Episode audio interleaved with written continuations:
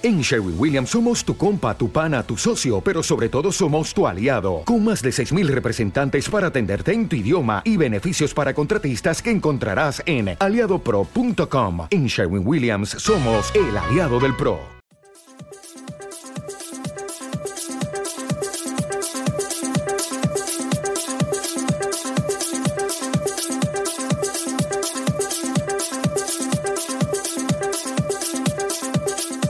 Repasamos la jornada de Liga Femenina 2.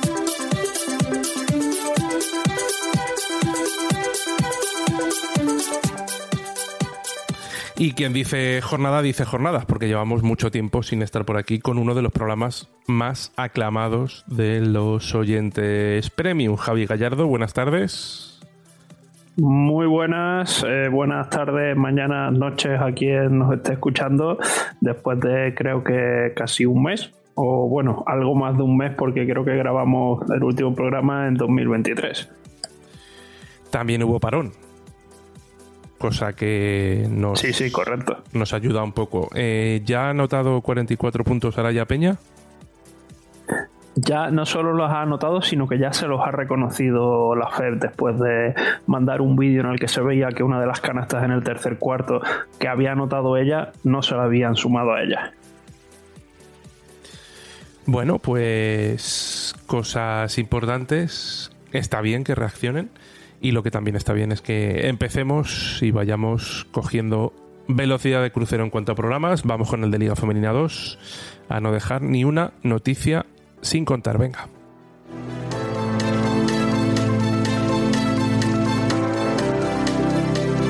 Escríbenos a redacción arroba al ritmo del aro.com.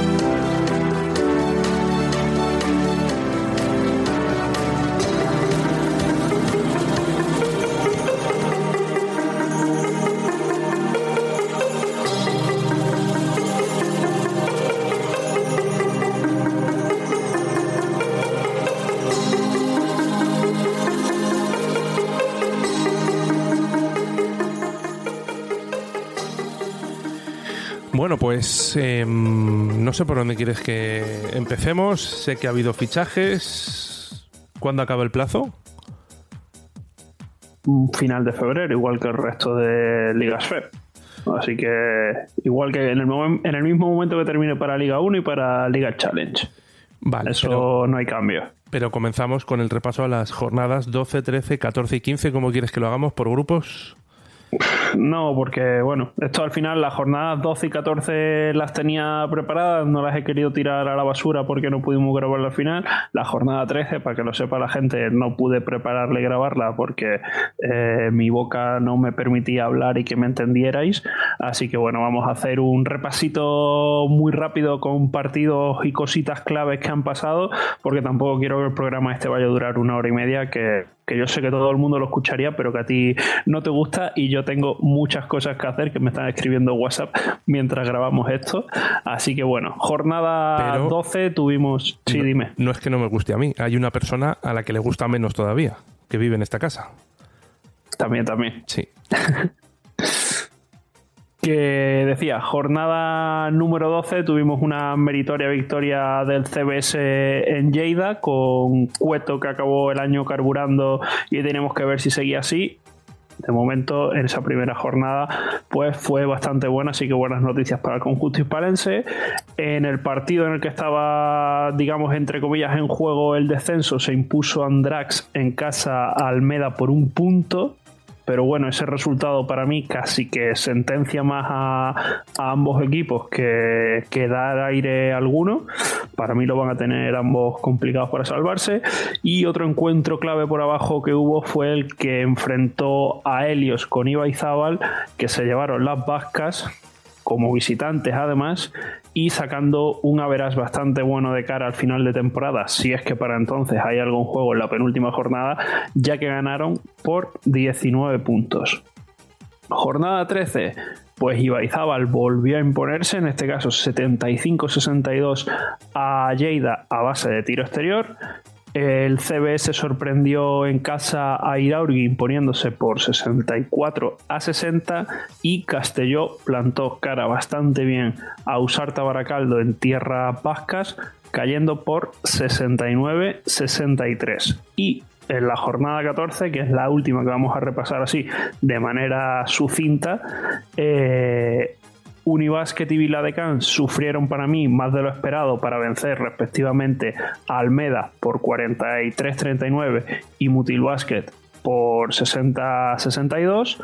Además, Andrax se llevó una victoria muy importante ante a Helios, 64-51, levantando el Averas en un partido que para mí la clave estuvo en clave Helios, valga la redundancia, en la baja de Chela Sierra. Esa sería un repaso muy rápido a los programas que digamos que nos habíamos saltado de este grupo A, en el que este último fin de semana, jornada 15, hemos tenido la cuarta victoria seguida de UE Mataró, perdón, grupo A no, eh, grupo B, perdón.